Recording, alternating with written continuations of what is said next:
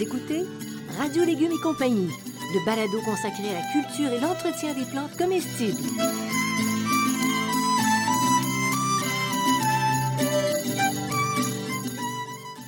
Laitue, Basilic, plantation, poivron, bleuets, pollinisation, haricots, arrosage, fraises, insectes ravageurs et maladies, concombres, fertilisation. Radio Légumes et compagnie, le balado qui vous dit tout pour cultiver et entretenir simplement les plantes comestibles de façon naturelle.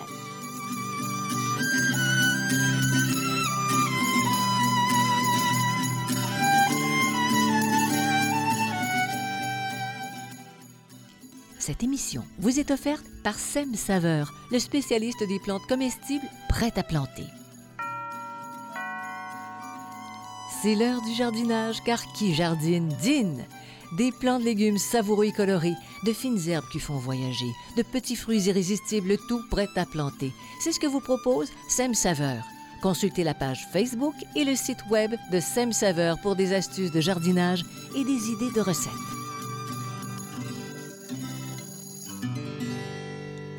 Salut tout le monde. Bonjour Monsieur Bertrand Dumont. Bonjour, Madame Janine Ross. Mon Dieu, quelle formalité aujourd'hui. On est protocolaire. Ouais. Bertrand, deux devises aujourd'hui. Oh, deux devises. Ouais, un jardinier averti en vaut deux. Oui, ça, ça, Et- va, ça, ça, on savait. Ça va? Et connaître son ennemi aide à gagner la guerre. On parle de quoi aujourd'hui? Oh, on parle d'un ennemi redoutable. Et Mhm. de deux ennemis redoutables, mais dont un qui est très redoutable, la chrysamelle. Ah. Plutôt les chrysamelles, parce qu'il y en a plusieurs. De- Et on va parler du flétrissement bactérien, parce que chrysamelle et flétrissement bactérien, ça va ensemble. Ah oui? Oui. Le lien? Ben, je Ah vais ben. vous l'expliquer dans le balado. Ah bon, alors on continue. On écoute. On écoute, c'est ça. Alors ça se manifeste comment, les chrysomèles? Alors, les chrysamelles, ben, vous- sur vos feuilles, vous avoir des sections de feuilles dévorées, mais il n'y a pas de pattern particulier. Il y a des trous là dans les feuilles. On ne peut pas se dire, des fois, on, on voit qu'il y a un pattern, mais là, il n'y en a pas. Euh, les fleurs sont aussi attaquées. Euh, parfois, les tiges et les fruits, quand il y en a, sont mangés. Donc, euh, ça bouffe, Ça, c'est moins ça plaisant. beaucoup. On va trouver en dessous des feuilles des petits amas d'œufs orange. OK? Donc, ça, c'est assez facile à trouver. Et souvent, à côté de ces petits amas-là, il y a des toutes petites chenilles là, qui sont vraiment très petites, là, qui sont peut-être trois, quatre fois la grosseur de, de, de- de- comment ça s'appelle, de l'œuf, qui sont noires. Ah, c'est joli. Oui, Ah. avec les doigts, ça, ça fait un peu noir sur les doigts. Les œufs, ça fait orange sur les doigts quand on les écrase. Parce que c'est ce que tu fais. Oui, c'est ce que Quand je tu fais. vas à mé- mécanique. C'est ça. Bon, est-ce est-ce qu'il y a des dégâts qui sont moins apparents, par oui, exemple? parce qu'elles vont être dans le sol et donc elles vont euh, ronger les petites racines puis les jeunes tiges aussi. Ben attends, on n'est pas plus avancé. Comment ça? Ben, C'est-à-dire que c'est l'ennemi souterrain. Ben, il est souterrain, il est souterrain, puis une partie de l'été, il est aérien. Là. Il Ah. les deux. Là. Alors, eh, on identifiait les coupables? Alors, les coupables, la chrysamelle, donc on, va, on, a, euh, on a quatre chrysamelles différentes. là. Euh, c'est un insecte qui est assez gros, qui est visible à l'œil nu. hein. Quand vous l'avez vu une fois, vous vous en souvenez. Donc, on a la chrysantelle rayée du concombre. C'est la plus importante, c'est la plus emmerdante, on va dire ça comme ça. Donc, elle a les élytres, le dos qui est rayé noir et jaune, le thorax est orangé, la tête a des antennes noires et les pattes sont jaunes et noires. Mais le pire, c'est qu'elle est belle. Oui, c'est assez. Sérieusement, beau. fi- adulte, là? On a la, la, la chrysamelle rayée de la pomme de terre, qui est jaune-orangé avec des rayures noires. Euh, les antennes et les bouts des pattes sont noirs, donc c'est la manière de les sé- séparer. La, chrysa- la chrysamelle maculée du concombre. Donc on a la rayée et on a la maculée. Donc euh, les élytres sont de couleur jaune-vert avec piqué de 11 points noirs. Donc Les elle n'est pas rayée. C'est la partie... euh, Centrale, c'est ça, non, les c'est la partie qui, se- qui, qui, euh, qui protège les ailes. Une espèce Ah, de carapace là, ils qui protège ça les ailes. Oui, on appelle ça des élytres. Et la, les- la chrysamelle du haricot, ben, les élytres sont jaunes tachetés de noir. Mais il n'y a pas 11 points, il y a un peu plus de points, un peu moins Ah. de points. Là, puis les points ne sont, sont pas des beaux petits points, c'est des points plus ou moins réguliers. Donc, oubliez tout ce que je viens de vous dire, c'est des chrysamelles et il faut trouver des solutions pour les contrôler. Et ça ressemble pas, ça ressemble pas au coccinelle. Non, non, ça non, mais pas ça, ça c'est coccinelle. lancé, hein, c'est mince. Oui, c'est mince. C'est Les ça. coccinelles, c'est rond, ça c'est euh, c'est- c'est- long et c'est jaune. Les coccinelles, c'est c'est rond et c'est rouge. Vous ne pouvez pas vous tromper. Ben, Alors, c'est un vrai cours d'entomologie. Je suis fière de oh toi, non, non, Bertrand. je ne suis pas entomologue, je suis juste horticulteur seulement, ça suffit. Et, observateur des ravages. Et observateur des Fait par ravages. qui? Voilà. Voilà. Alors, à quelle plante elle s'attaque? On, on a les noms, ça nous donne un indice quand même? Chrysamelle rayée du concombre, donc toute la famille des cucurbitacées, le concombre, la courge, la courgette, le melon et la pastèque. La, la chrysamelle rayée de la pomme de terre, elle va s'attaquer aux solanacées, donc principalement la pomme de terre aux cerises de terre. Les chrysamelles maculées du concombre, ben, encore là, toutes les cucurbitacées que je viens de citer, mais en plus aux tomates et aux laitues. Mais c'est rare qu'on... C'est moins fréquent. C'est moins fréquent, c'est beaucoup moins fréquent. Et les chrysamelles du haricot, qui n'étaient pas très fréquentes, mais qu'on voit de plus en plus. Donc, sur les haricots et tous les types de haricots, là, qu'ils soient jaunes, qu'ils soient grands, qu'ils soient petits, là, qu'ils soient nains ou, quoi que ce soit. Sur les pois mange-tout et sur les soja. Je vous donne le soja parce qu'il y a beaucoup de gens qui font les, les demandes, là, les, de, les démanes. Les démanes, les donc, euh, on peut l'utiliser pour, euh, pour ça. Vous écoutez Radio Légumes et compagnie, le balado consacré à la culture et l'entretien des plantes comestibles.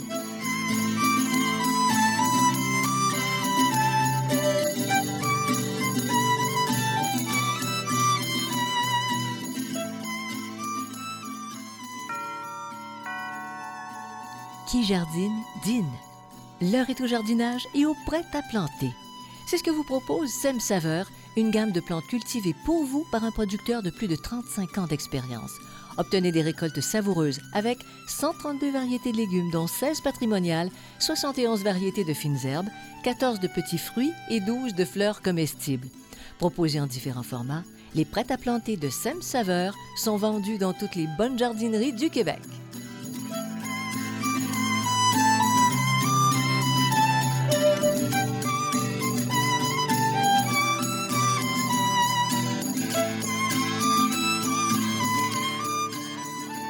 Écoutez Radio Légumes et compagnie, le balado consacré à la culture et l'entretien des plantes comestibles.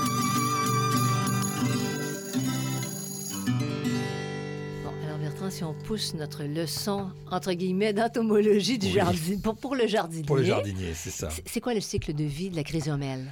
Bon, alors, normalement, il y a une seule génération par année, c'est ce qu'on nous dit dans tous les livres. On pourrait dire ouf. Et ouf, hein? mais c'est pas tout à fait. Souvent, il y a deux générations dans des étés très chauds. Hmm. Et donc, avec le changement climatique, souvent, là, on a des étés qui sont très chauds, là. Euh, les adultes vont donc, le, cycle, c'est que les adultes hibernent sous les feuilles mortes et dans les herbes indésirables. Donc, ils sont dans le sol, sous les feuilles mortes. Bertrand, oui. pause. Quand on fait, on envoie nos feuilles dans les plates-bandes l'hiver pour protéger, est-ce qu'on s'attire ce problème?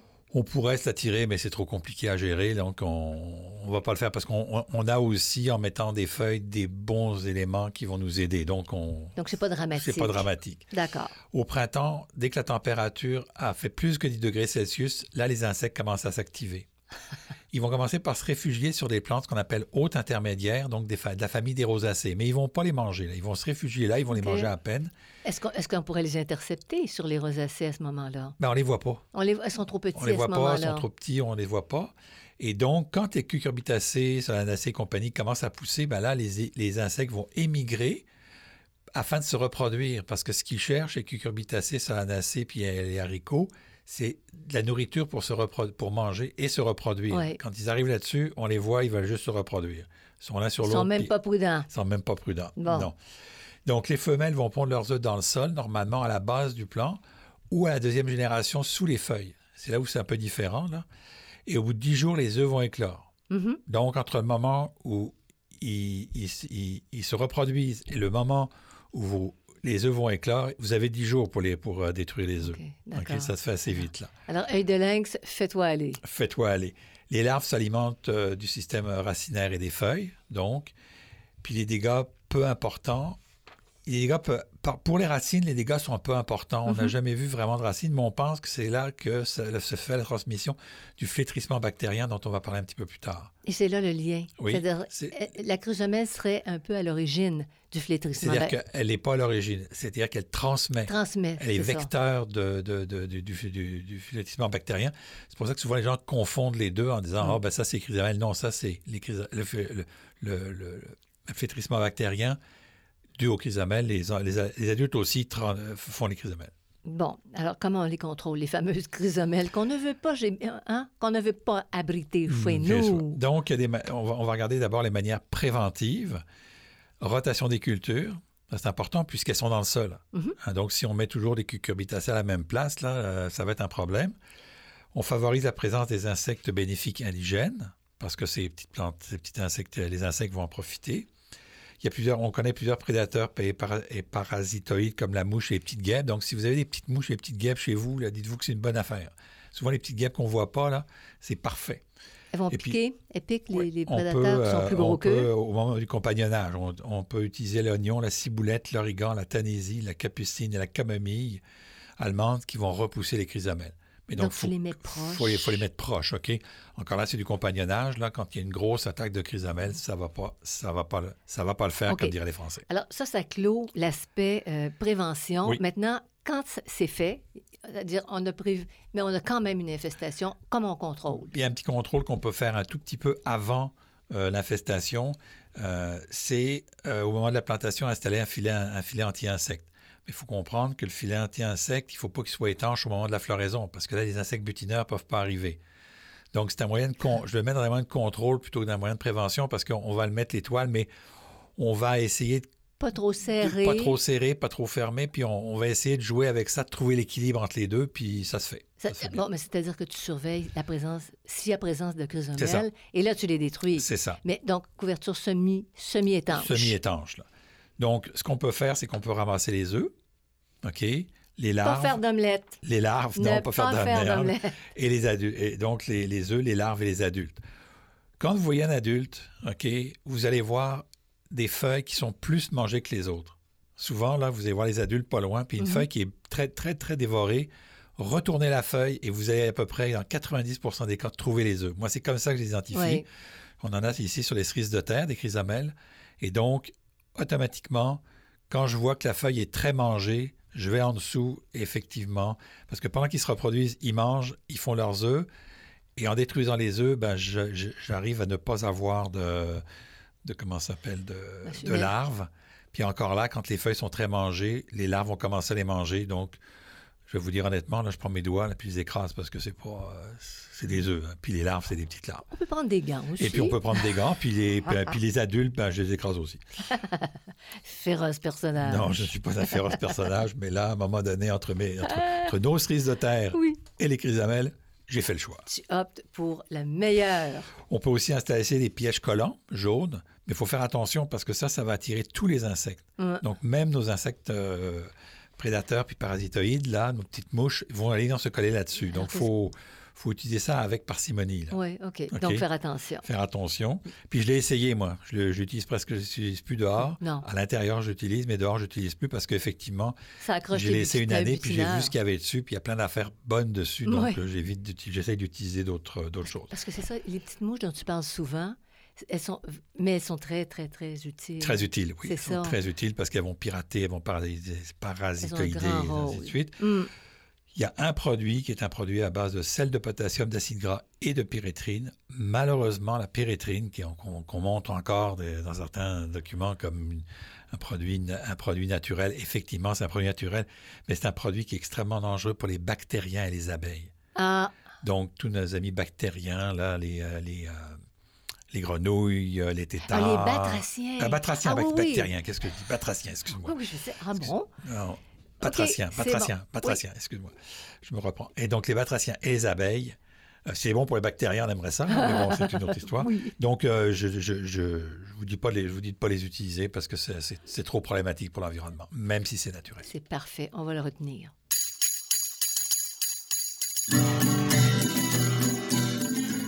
Vous écoutez Radio Légumes et compagnie, le balado consacré à la culture et l'entretien des plantes comestibles.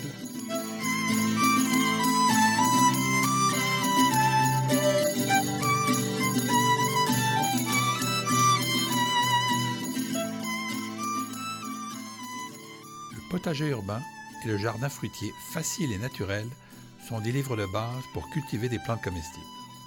Pour aller un peu plus loin, je vous propose aussi le potager productif sur les rotations et le compagnonnage et le jardin en pot pour les cultures en contenant. À partir de mon expérience personnelle d'horticulteur, je vous propose des centaines d'informations utiles qui rendront plus facile votre pratique du jardinage. Tous mes livres, produits 100% localement, sont en vente dans les librairies du Québec.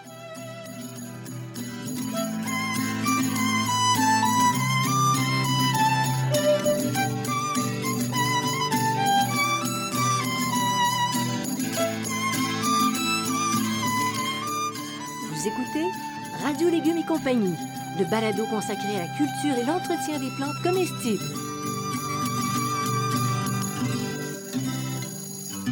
Maintenant, Bertrand, comment ça se, car- euh, bon, se caractérise, si tu veux, le flétrissement bactérien des cucurbitacées? Bon, c'est celui-là le bactérien, c'est ça qui me mêlait tout à l'heure entre le batracien et le bactérien. On a l'impression que les feuilles manquent d'eau. Puis on a beau arroser, les feuilles euh, sont en train de flétrir. Ça revient pas. Euh, puis tout d'un coup, elle va devenir noire puis brûler. Hein, ça devient, là, on le voit surtout avec les concombres à la fin de la saison, là, le, le- bactériennes, ça vient vite.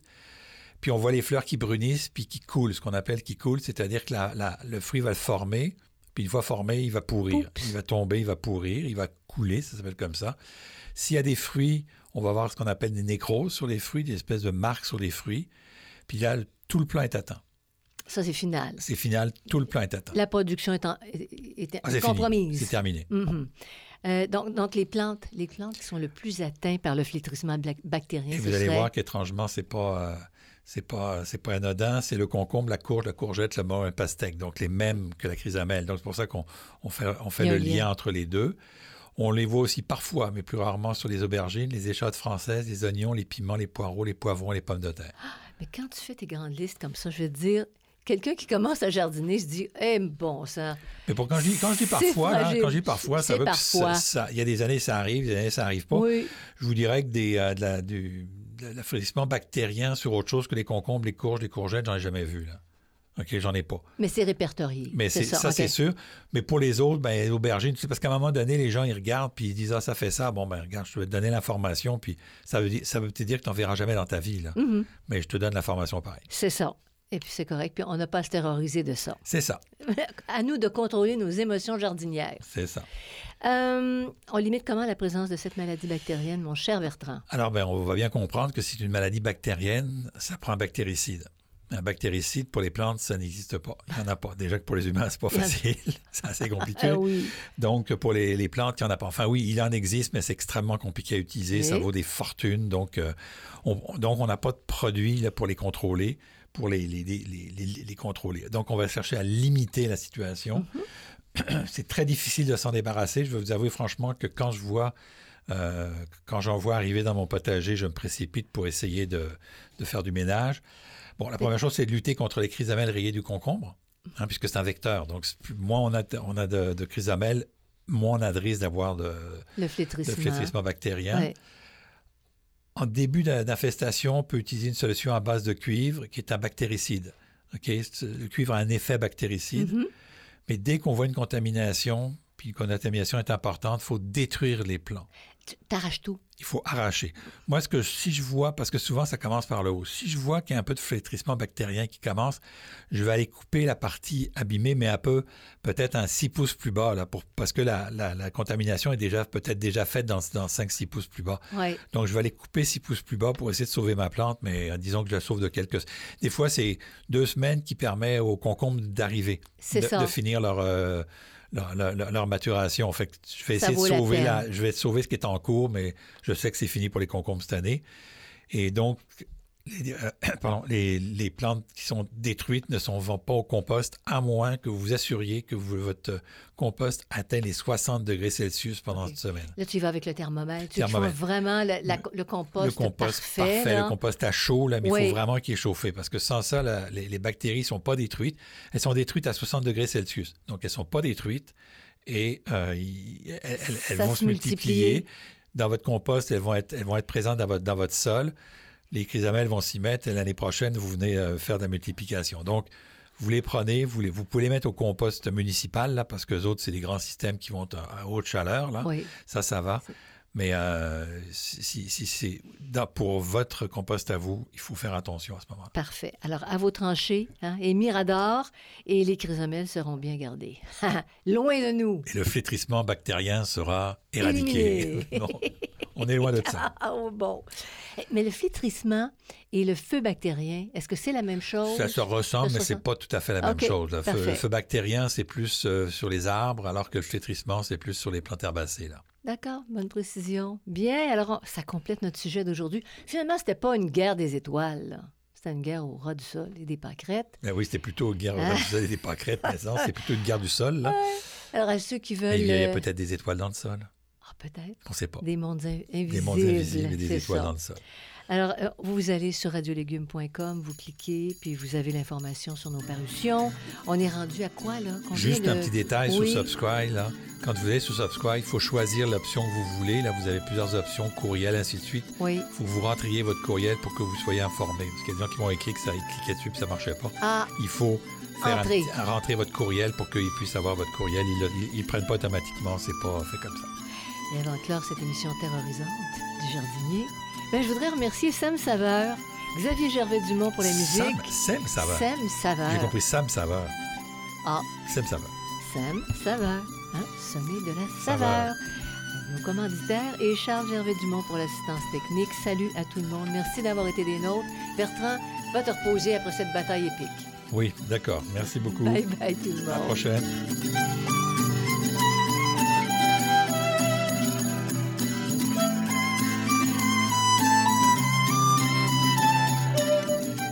Vous écoutez Radio Légumes et compagnie, le balado consacré à la culture et l'entretien des plantes comestibles.